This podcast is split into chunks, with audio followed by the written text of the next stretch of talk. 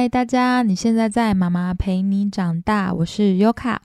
今天要讨论的这本书叫做《好爸妈的高效生气法》，副标是“健康的表现怒气，亲子一起正向成长”，是远流出版事业股份有限公司出版的，作者叫做张承旭。当初看到这个标题的时候啊，我在想：哦耶，终于可以生气了！因为我对生气其实一直很困惑，我觉得。有时候你真的是会一股火上来，就是你在教养小孩，或者是我当初在当老师的时候，但是到底会不会对孩子造成创伤这件事情，一直是我心里面很大的疙瘩。可能是因为我原生家庭，他对于生气是没有节制的，然后你也不太理解为什么这么多人都在无缘故的生气。但是这个作者他会研究生气，其实也是因为他自己的历程。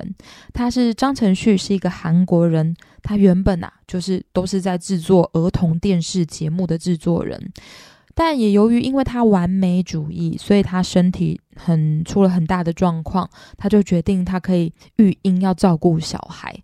因为他那时候身体出状况的时候，他就告诉自己说：“我最爱的人就是我孩子。那如果有一天我不在了，也没有人会比我在更爱我的孩子了。”所以，他想要以小孩为重。那他起先很兴奋，因为他想说：“我终于可以当那个下雨天，然后在学校门口接孩子，撑把伞接孩子的人了。”可是直到呢，就是有一天电视节目后辈啊去他们家看他，结果他发现他小孩啊就一直问那个后辈说：“我妈妈什么时候要去上班呢？我好希望妈妈去上班哦。”然后张承旭听到就觉得嗯不对，他一直觉得他自己有问题是没有错，可是他觉得很大的原因都是因为小孩。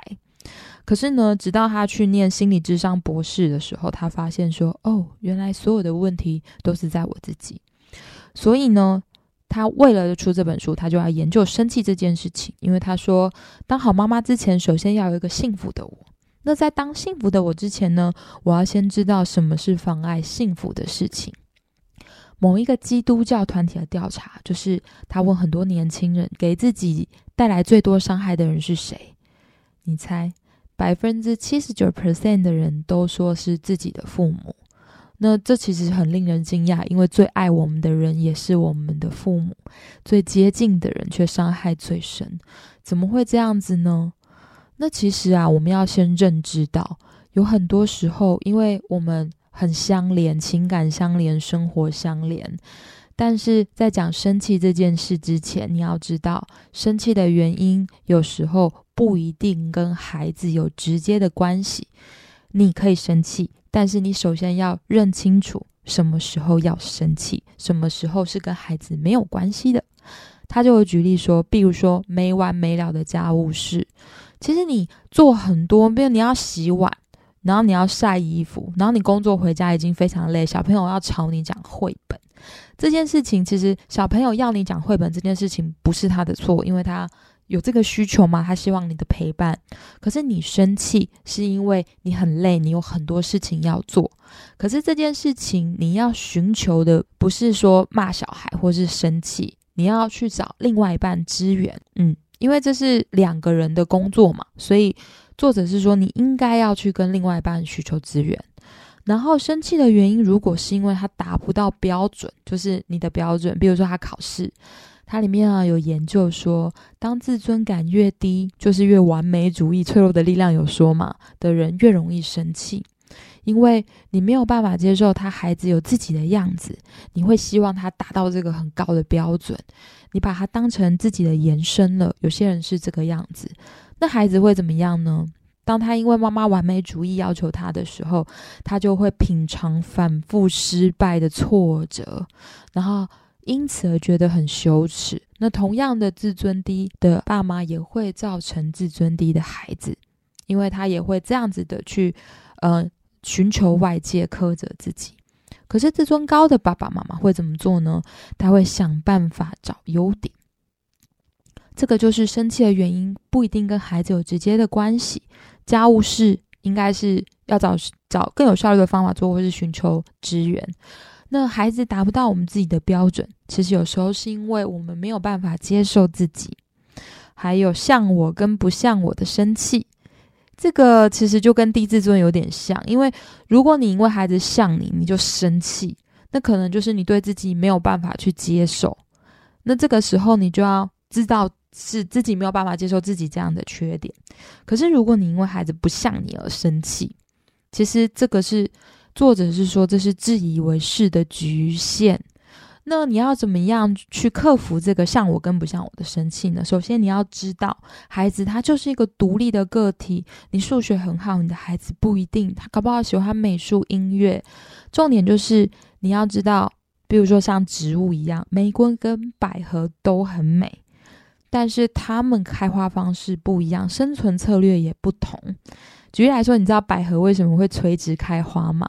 因为啊，它的花瓣太大了，它可能朝天开的时候，如果下雨的雨水，它会导致它的花瓣脱落，所以它每次开花的时候啊，它都会垂直开花，这是它的生存策略。那还有有一些树的叶子比较小，有些树的叶子比较大，全部都是因为它在不同环境它不同的演化。所以如果你真的是我自己觉得很疗愈啊，就是当你越了解自然，然后你越会知道每一个花、每一个植物，它发展出来的生存策略跟它的美都是不一样的。所以要记得哦，就是像你跟不像你都没有关系，你只要知道这样子就好了。但作者啊也有提到，很多时候啊，其实我们的生气背后藏着的真实情感都是因为爱。你可能希望他比你更好。然后你可能希望他可以成为一个很自律的人，可是当我们没有学会怎么样表达的时候，这一个关于爱的真实情感就会被忽略，甚至呢，因为孩子他比较年幼、软弱，他自我防御能力很有限，他也没有办法辩解，他就直接全盘的接受你的怒气，他就可能只能大哭，而且他会觉得莫名其妙。所以，我们家长首先要知道的就是，生气的原因不一定跟孩子有直接的关系。那怎么样好好生气呢？好好生气就是你可以成熟的调节这个情绪，而且孩子不至于感到过度的委屈跟愤怒。他甚至还可以问你说：“嗯，那你好了吗？我现在 OK，我们可以讲话了。”因为其实我觉得，当我好好生气的时候，心情是可以这样子的，就是马上过来给我抱一下，说：“妈妈怎么样？怎么样？”就是嗯，OK，好。那还有，当我们知道生气不一定跟孩子有直接的关系。那生气是什么？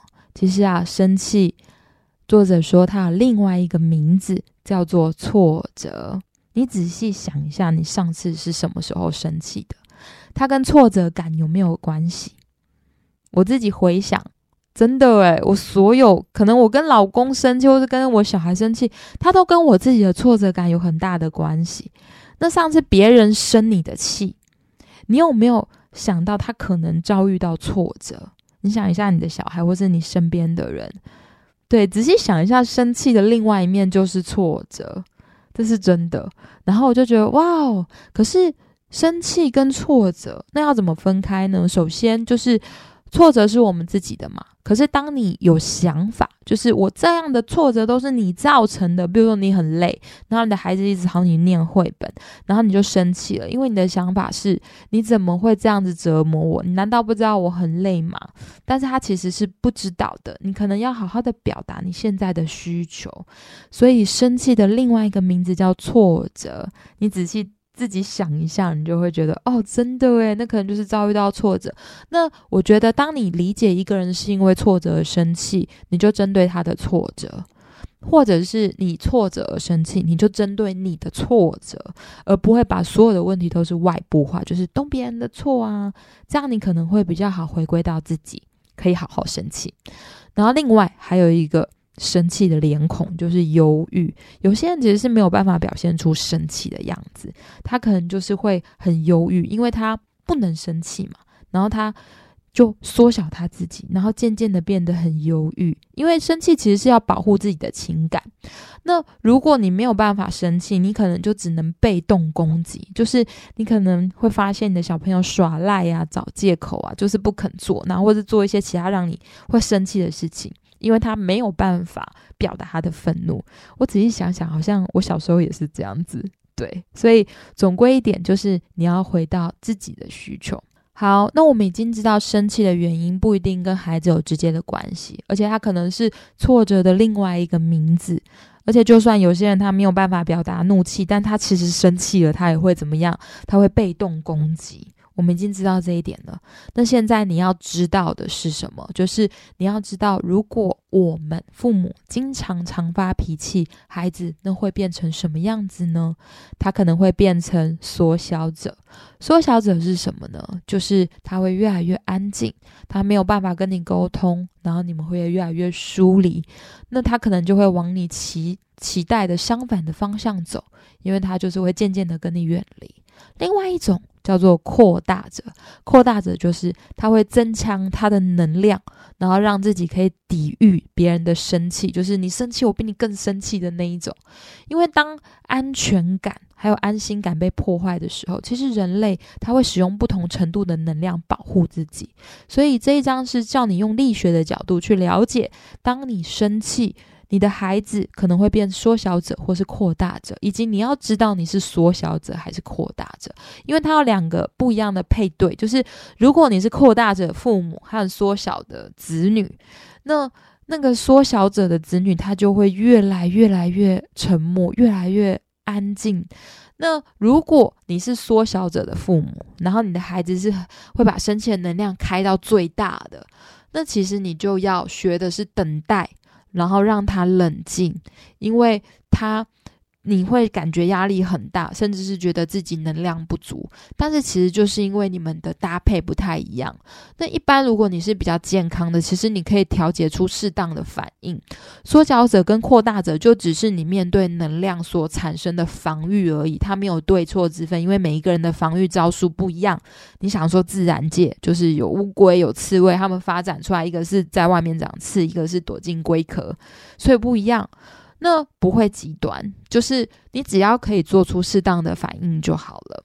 那甚至还有就是，如果你常发脾气的父母啊，他有看到，就是他在电视台哦，看到一个三四岁的小孩，因为妈妈她对于英文的要求很高，所以他在他两岁的时候就开始给他看字卡，然后常常考他，然后会因为他忘记而生气，然后那个小孩压力就很大，然后有一天。他妈妈就发现那个小朋友他有秃头，秃了一块那个硬币的大小，结果去检查发现孩子得了忧郁症。你知道儿童忧郁其实不容易察觉，而且它和成典型的成人忧郁症不同。典型的成人忧郁症，我们大概都知道，他可能就是没有胃口，然后对什么事情都没有兴趣。可是儿童忧郁症是什么呢？在韩国的中央大学医院健康专专专栏，儿童的忧郁症就是第一，你可能一反常态，你遇到一个小事就会大发脾气大哭，然后第二。这个小孩他会没有原因，常常说身体不舒服，因为其实身心是相连的。他可能会常常告诉你肚子痛、头痛。然后第三，孩子的行为可能过于激动或是极端，这都要小心。第四，他可能会没有孩子的脸庞，他表情是沉重的，然后他也不爱外出。你知道小朋友都很外。爱外出，他不会天生就爱宅，所以这样子他可能就是会有一点点状况要小心。第五就是他少言，他可能不太常讲话，然后没有兴趣，对平常他喜欢的东西已经没有兴趣了。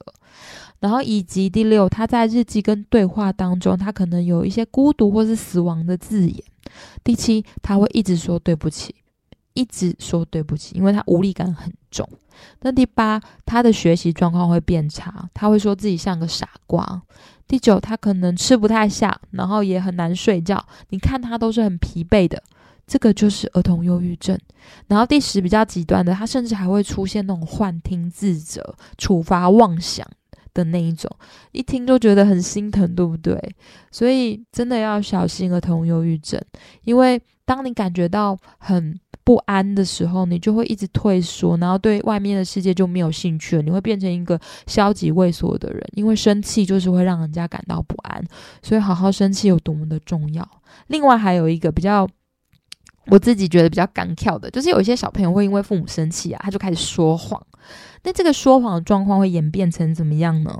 就是会有双输的可能，因为小朋友怕你生气嘛，他就说谎。可是因为他说谎，可能又说的不太好，或是被你拆穿，或者他因为说谎而惹了更大的麻烦，那你就会更生气。那他又要再说更多的谎，所以你们的关系跟他性格上面对于正直的扭曲的观念都已经被破坏掉了。那他也会跟你疏离，然后他为了生存就只能去讲谎话。所以重点是什么？重点是你要找他为什么说谎，他怕的是什么，而不是。一直生气，他说谎。所以，如果你发现孩子说谎，其实你真的要去想为什么。那里面有提到一个故事，我觉得很心痛。就是除了以上，他可能会有忧郁症，或是一直说谎，还有他会变成缩小者，还有扩大者来保护自己啊。经常对孩子发脾气，他也有可能会有假我。那个假我就是他会变成一个很乖、很乖的孩子。这个孩子他叫善笑。那个是在电视节目当中发现的，这个电视节目叫做《塑造好品格》。那时候呢，老师有请他们写下最想做的事情。那善孝说什么呢？他说：“我想请爸爸妈妈答应让我做我想做的事情，就算只有一次也没有关系。”那这件事情就被老师觉得很震惊，因为一次也没有关系。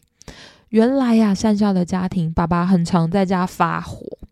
他在外面都好好的哦，但是在家里就会常常发脾气。那妈妈是比较内向、沉默寡言的，渐渐的就得了忧郁症。他有一个小他三岁的弟弟，今年才刚上小学。善校是三年级的小孩，可是他真的三年级吗？很多人都说他不像，因为他很主动，然后他很听话，他很乖，他是每个大人都夸奖的小孩。可是呢，后来智商才发现，他有很多的无力、不安、愤怒，因为他是取代父母长大的孩子，他被迫提早长大。这个年纪呢，作者说应该是要无理取闹，或者是坚持己见，然后吵要做自己喜欢的事情，这才是他真实的样子。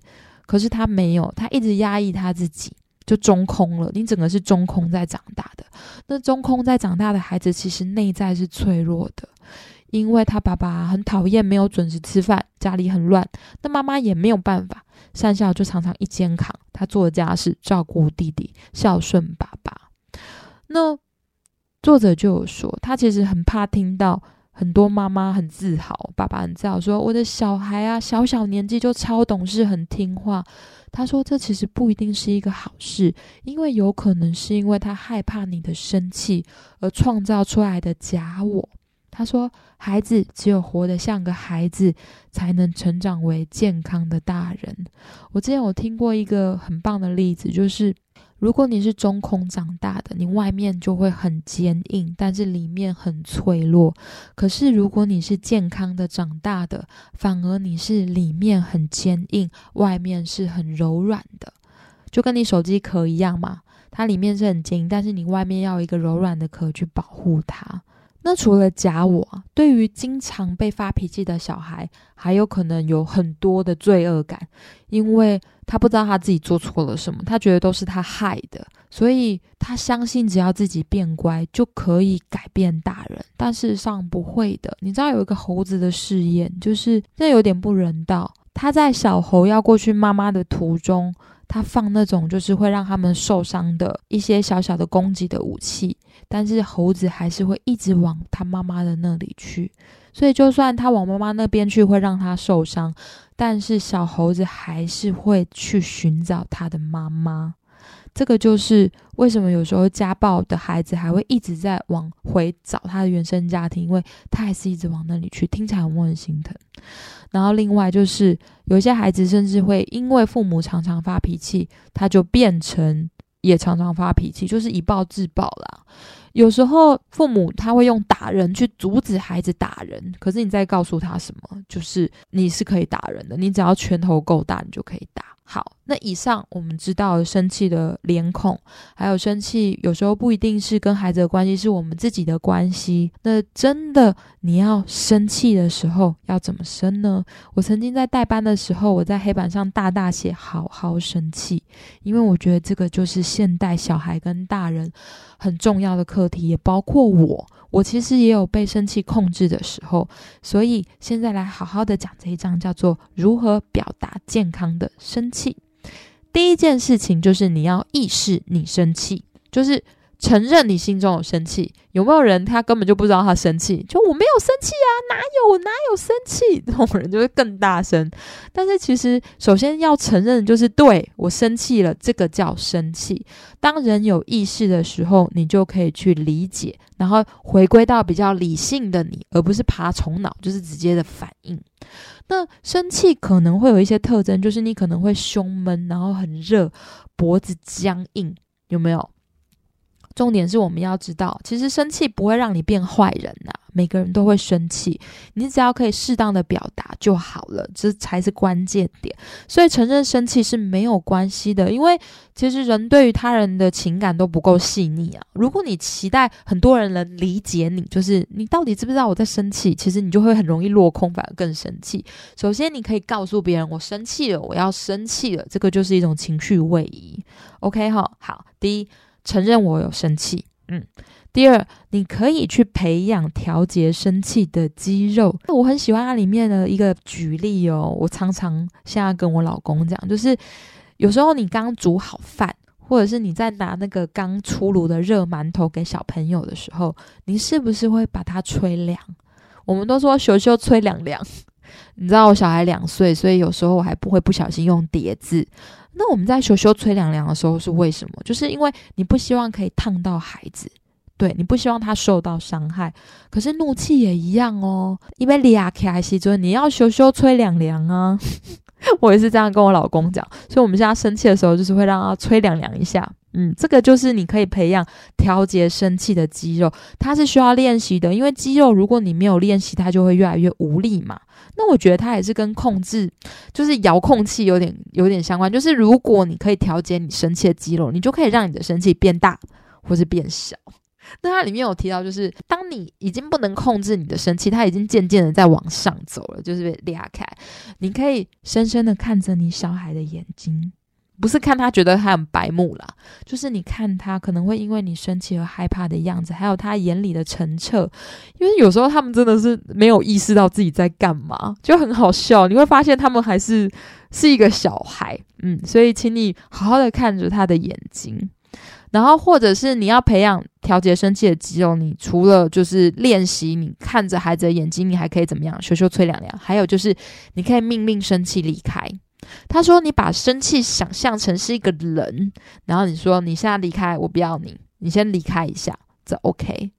然后还有就是三秒，你决定你火要裂开还是要熄灭。首先你要判断。”请你回到你的理智，就是这件事情重不重要？那发完脾气，结果是正向的吗？还有就是有时候药没有效就要换药，因为你常常用生气去解决事情，叫他做什么事情的话，他就会变得没有效，或是孩子会讲会假当 g 就是他一定要你表现很大的怒气，他才会开始去做。那为什么现在小朋友就是比较加档感呢？我那个时候是归纳出，可能是因为大人太常用生气去命令他们做他需要做的事情，所以导致于他对好好沟通的方式是没有感受的。那你得要一直增加你情绪的强度，孩子才会感受到说，哦，我现在一定要做这件事情哦，不然怎么样怎么样？对，所以这件事情如果。呃，它是一个很常态的事项的话，其实他对生气就感受就没有那么深了。那你要好好的生气的时候，反而就没有效果。嗯，然后另外一个我觉得很重要的事情是，你要找出什么是你生气的一致原因，就是你有没有可能会因为一个点，然后每一次都是那个点都生气。如果你找得到它，其实你会有很大的成就感。我自己就找到他了，对，然后我觉得难过也有，就当我发现我的难过的那个一致的原因的时候，我就整个人生就是解惑，因为他跟我的成长经验有很大的关系。那我知道我听到什么话我会难过的时候啊，疗愈就开始了。真的，你找到就有解，所以我听到那句话难过，我不会针对那句话，我会去拥抱自己内在小孩，就是哦，你又想到那个事情，所以你难过了，来抱一下。对，所以这个我觉得是这整篇的重点，就是你一定要找到，呃，你通常都会生气的原因，你一定找得到的，真的好。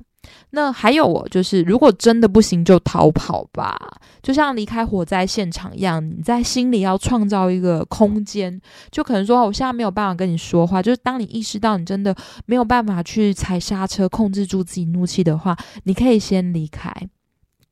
那再来就是，其实面对孩子，如果是无理取闹的话，其实你冷处理比发脾气还要有效。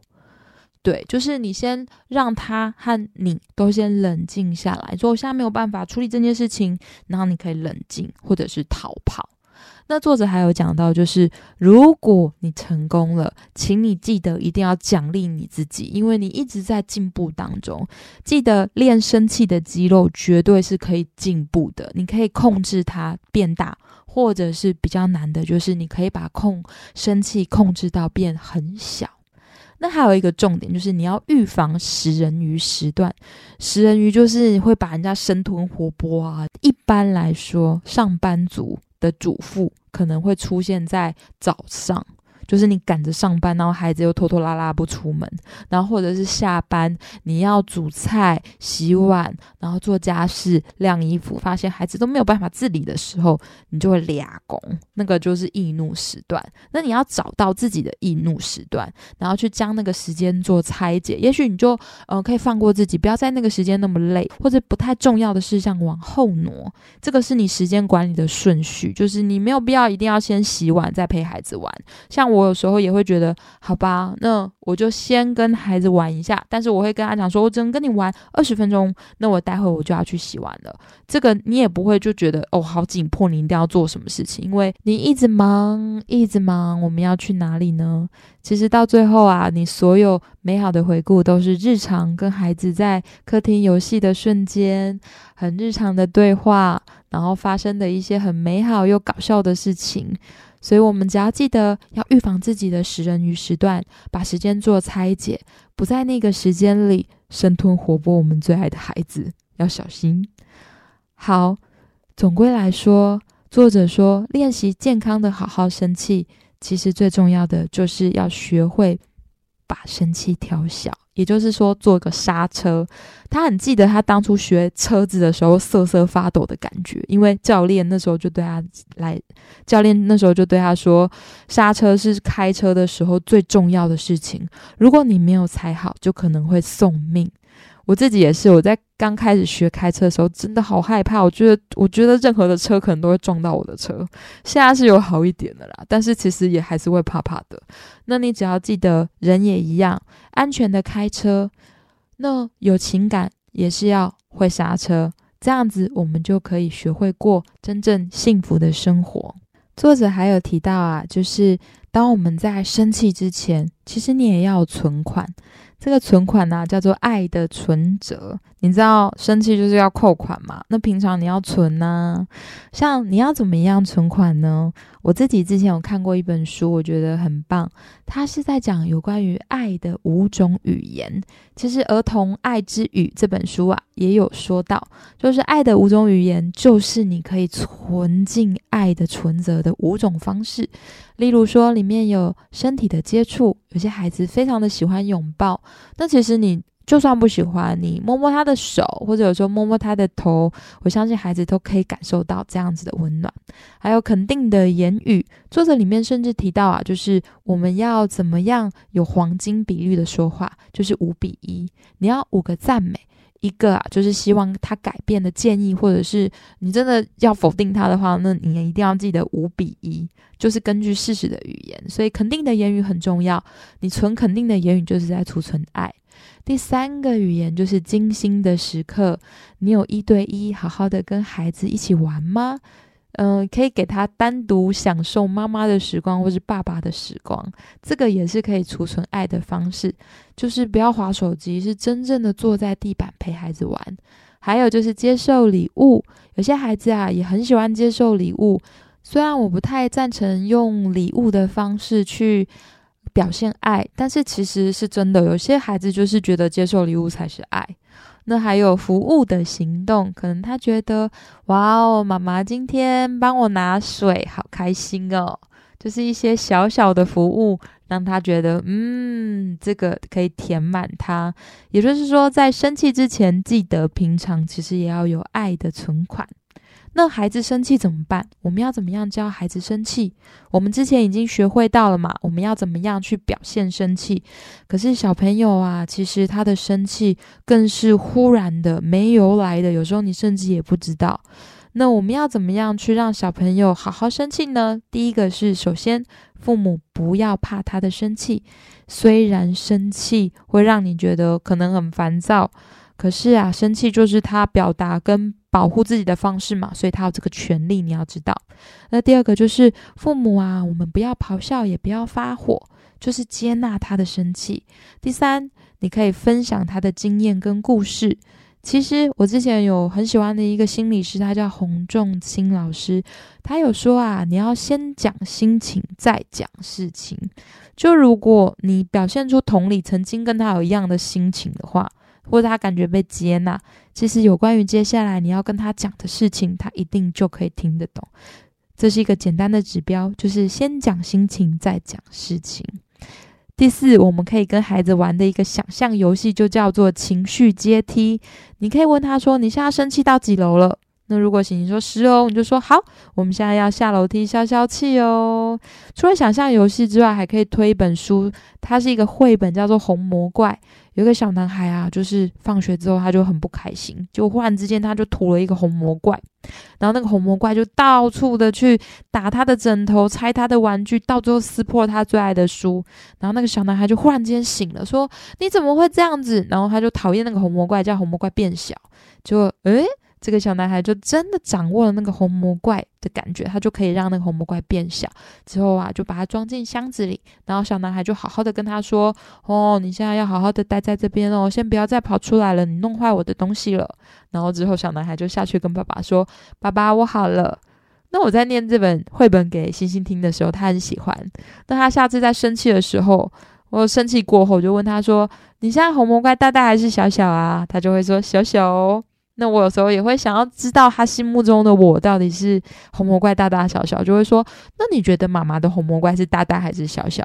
他就说小小，然后我就会觉得哦，太好了。最后祝福大家都可以好好的生气，学会重新看待生气这件事情。有时候啊，其实不是孩子的状态让你生气，而是我们自己的状态的需求没有办法被自己满足，所以生气。那我们就找到可以满足这个需求的方法，就可以减少自己的生气。